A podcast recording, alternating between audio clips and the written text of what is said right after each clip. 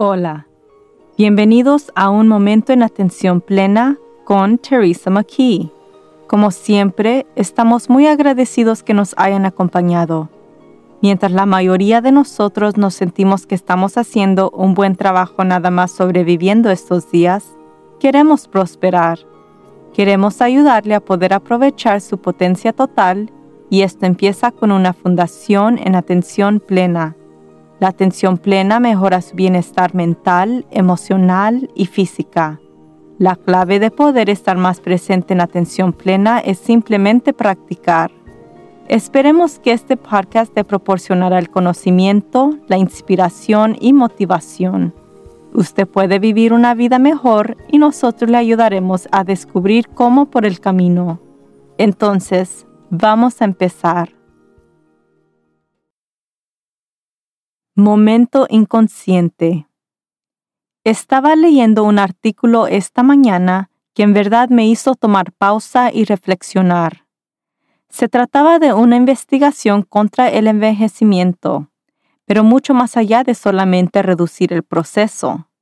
Llegó hasta llegar a mil años de edad y hasta la posibilidad de alcanzar la inmortalidad. La ciencia está haciendo enormes avances identificando los componentes claves del envejecimiento con investigaciones de genes y los inversos, incluyendo las fundadores de Google que establecieron una compañía biotécnica llamada Calico y Unity Biotechnology, en la cual Jeff Bezos invirtió millones están trabajando para reducir o incluso revertir el proceso de envejecimiento. Aunque eso no era lo que me hizo pensar de la inconsciencia, lo que fue era de que unos cientos de personas ya han pagado para preservar sus cuerpos, costando 200 mil dólares, o solo sus cabezas decapitadas por solo 80 mil dólares, en líquido de nitrógeno en una planta en Scottsdale, Arizona, con la esperanza de que cuando los científicos resuelvan de cómo ponerle el alto al envejecimiento, ellos serán reanimados. Eso es lo más inconsciente que se puede ser, literalmente, porque como que necesitamos una cabeza para ser conscientes, ¿verdad? ¿Cómo se siente usted sobre el envejecimiento? Yo conozco a muchas personas que no les gusta envejecer, no les gusta lo que les sucede a sus cuerpos, no les gusta sentirse viejo y no les gusta cómo la sociedad los empieza a tratar. Yo nunca he tenido un problema con envejecer, pero mucho de eso es porque es mejor de la alternativa, que por supuesto es estar muerto. Al menos esa es la alternativa en este momento. Yo no soy inmune a las soluciones contra el envejecimiento como los humectantes y lociones, suplementos de vitamina y poner más atención a las necesidades de mi cuerpo. Solo la industria de belleza hace mil millones de dólares de nosotros tratando de evitar las arrugas o otros efectos secundarios de envejecimiento. Y la cirugía cosmética es una industria próspera. Las ventas de vitaminas y suplementos vitamínicos son lo más altas que han estado en mucho tiempo. El reemplazo de caderas y rodillas son centros de gran ingresos para los hospitales y clínicas. Y no hay nada mal de esto, al menos que la motivación es externa. No lo refiero de una manera juzgante, pero simplemente como un componente importante de nuestra autoestima. Si no nos sentimos bien de nosotros mismos, no podemos encontrar la alegría en la vida. Entonces, si se ve en el espejo y piensa que su reflejo es un desajuste de cómo se siente, yo creo que es saludable de hacer ajustes para que los dos se alineen. Puede ser tan fácil como hacer un cambio en nuestra dieta o hacer más ejercicio. O puede ser un pequeño toque o retoque, aquí y allá. Pero si se ve en el espejo y su preocupación es lo que otra gente piense de usted, allí es cuando nos desviamos un poquito. Yo tengo muchas arrugas y yo sé por qué. En primero, estoy envejeciendo. En segundo, he pasado los pasados 40 años de mi vida alabando el sol. Y por tercero, he reído mucho. Muchas de mis arrugas reflejan todas esas risas, las patas de gallo cerca de mis ojos, las líneas de reír en los lados de mi boca, pero algunas de mis arrugas también reflejan mi estrés y mi tristeza, como las arrugas arriba de mi nariz y las líneas en mi frente. Alguien me sugirió de tratar Botox hace años atrás. Al pensar de tener un veneno que paraliza inyectando en mi cara, no me traía, ni la idea de perder las expresiones de mi cara. Pero yo conozco mucha gente que se vea mucho más años jóvenes de lo que son, y si eso los hace sentir feliz, entonces es su prerrogativa. Entonces sí, yo tengo arrugas, pero mi cara para mí es un reflejo de la historia de mi vida. No cambiaría mis experiencias que crearon esas arrugas o la sabiduría que trabajé tanto para alcanzar. También nunca deseo ser joven. Yo era muy ignorante por un largo tiempo. No quiero regresar a eso. Yo supongo que viendo en el espejo no me molesta tanto porque estoy agradecida por mi vida y es el reflejo en mi cara. Y así es como me siento ahora. Mi apariencia externa y mis sentimientos internos de mí misma están alienados, pero quizás se desalerán en unos 10 o 20 años. Por eso nunca digo que nunca haré algo. No juzgo a gente buscando operaciones para tratar de verse más joven, pero sí me preocupo por la gente que solamente lo hace enfocándose en las apariencias externas. Mientras las celebridades nos prueban un buen ejemplo de esto, y frecuentemente tienen una razón legítima para verse 20 años más joven por la discriminación de edad en la industria, hay claros ejemplos de pasarse mucho. No diré nombres. Estoy segura que puede pensar de una persona famosa que parece que han sido directamente de un museo de cera.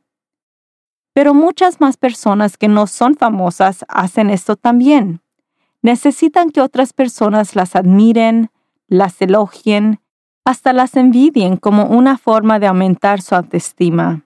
Y eso nada más no funciona, que es la razón que yo creo que muchas personas regresan al consultorio de los cirujanos para más y más operaciones para resaltar su juventud.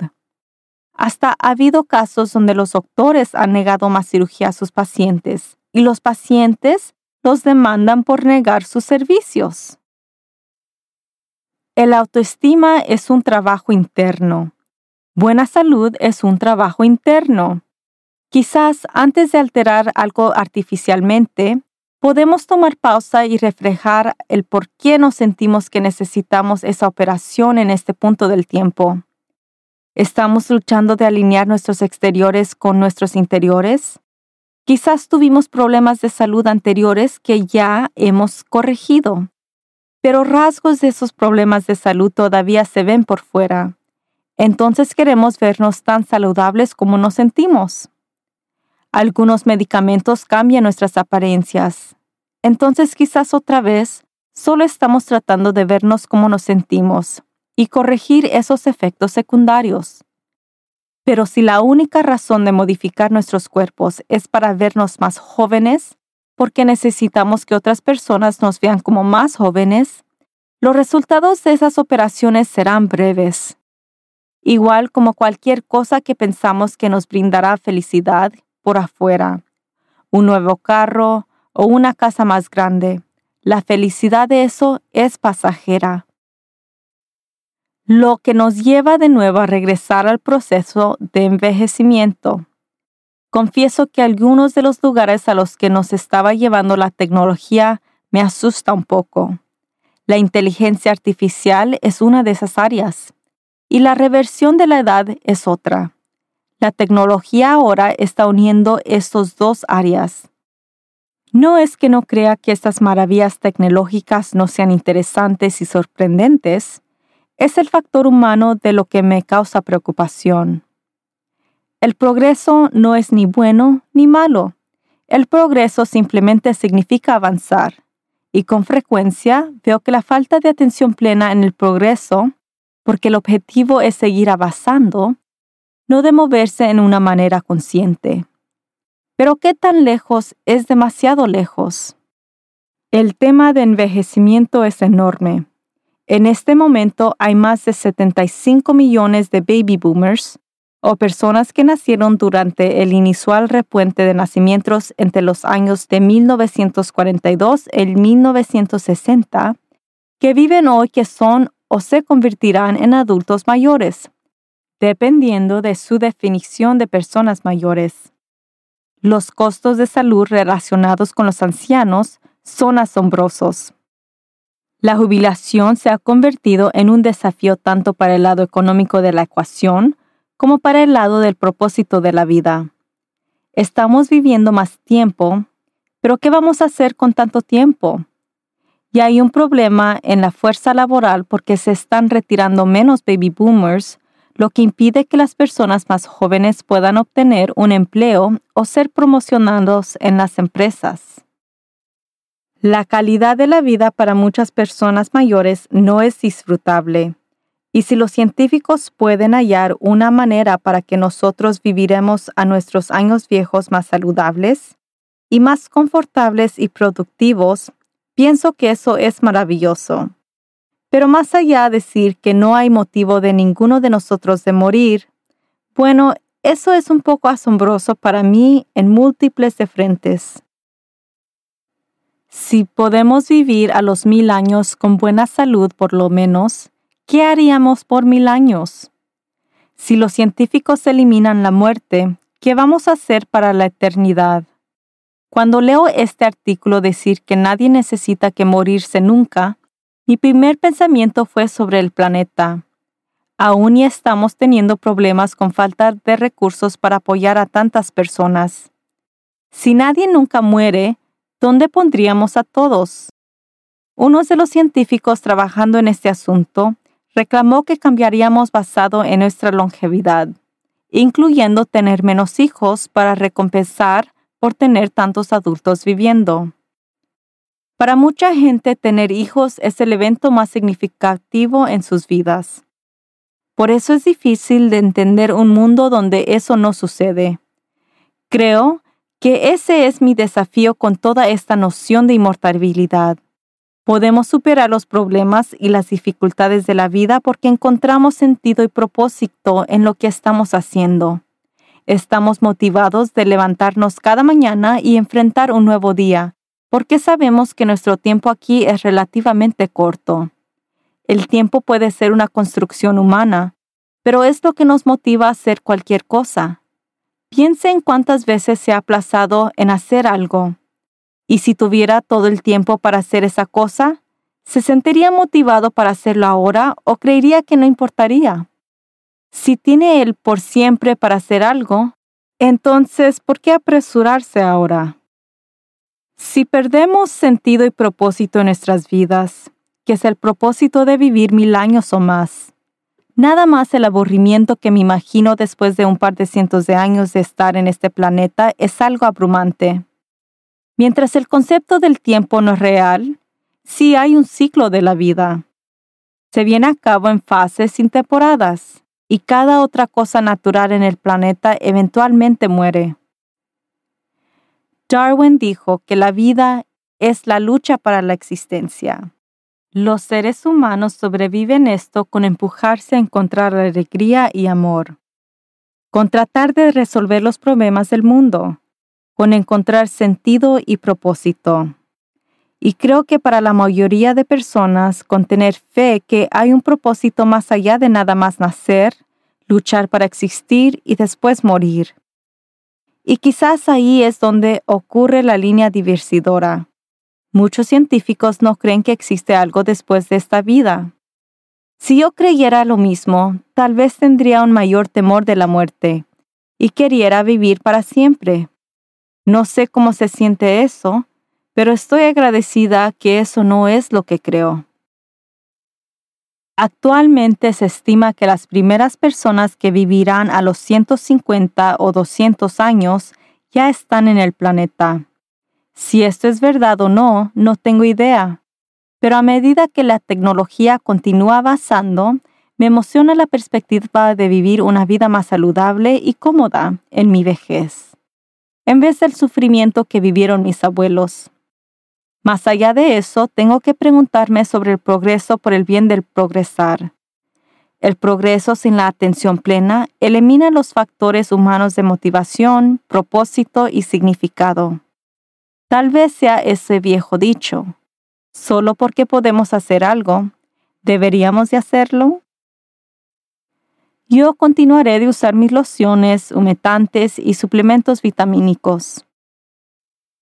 Yo agradecidamente aceptaría un reemplazo de cadera si algún día lo necesito pero estoy bien con el orden de naturaleza de las cosas y veo hacia el futuro una vez que este cuerpo termine aquí. Y acepto que debo envejecer ya que tengo problemas para adaptarme a las nuevas tecnologías, al menos sobre este tema. ¿Qué tal usted? ¿Le gustaría vivir para siempre? Vamos a cerrar hoy con enfocarnos en el presente la condición presente de nuestras mentes y cuerpos, la conciencia presente de lo que está a nuestros alrededores y entre nosotros. Si tiene un malestar en este momento, incluya mandar pensamientos amorosos a cualquier parte de su mente o cuerpo que está sufriendo. Si está disfrutando bienestar en este momento, Mándele a su mente o cuerpo pensamientos de agradecimiento. Siempre ayuda a cerrar los ojos si está confortable haciéndolo. Respire normalmente. Note su estado de ser. Enfóquese en cada parte de su cuerpo y mente. ¿Cómo se encuentra en este momento? Trate de no juzgar sus sentimientos emocionales o físicos. Simplemente obsérvelos, como si fueran separados de usted. Usted solamente es un observador neutral. Continúe respirando y simplemente note cómo se siente. Abra sus ojos y note lo que lo rodea. Otra vez, sin juzgar lo que ve, pero simplemente observándolo.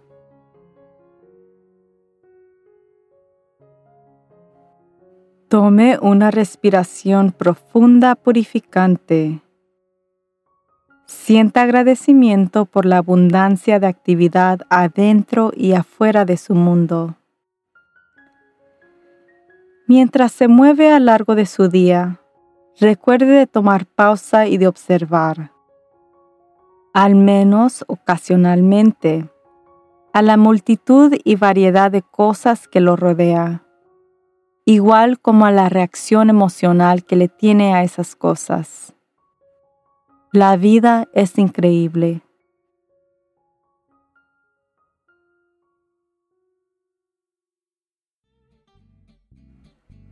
La vida nos ofrece muchas oportunidades abundantes para simplemente sobrevivirla. Nuestra intención es de apoyarlos en florecer a través de una vida con propósito y sentido. Hasta la próxima. Recuerde de estar presente en atención plena. Asegúrese de acompañarnos la próxima semana para una discusión sobre quejas. Todos lo hacemos pero estar presente en la atención plena puede ayudar a reducirlo o eliminarlo, que puede llevarnos a incrementar nuestra felicidad. Si encuentra este podcast interesante u útil, por favor suscríbete a Un Momento en Atención Plena con Teresa McKee en Apple Podcast, Spotify o sus otros canales favoritos de podcast. También le agradeceríamos si tomara unos segundos para calificar este podcast para que otras personas puedan encontrarnos. Y síguenos en las redes sociales en arroba work to live. Teresa McKee presenta y produce Un Momento en Atención Plena. La versión en español es traducida y grabada por Paola Tile. La música del comienzo es Retreat de Jason Farnham la música al final es Morning Stroll de Josh Kirsch, Media Right Productions. y la música para la meditación es White River de Akash Gandhi. Este podcast es producido por Work to Live Productions. Gracias por sintonizar.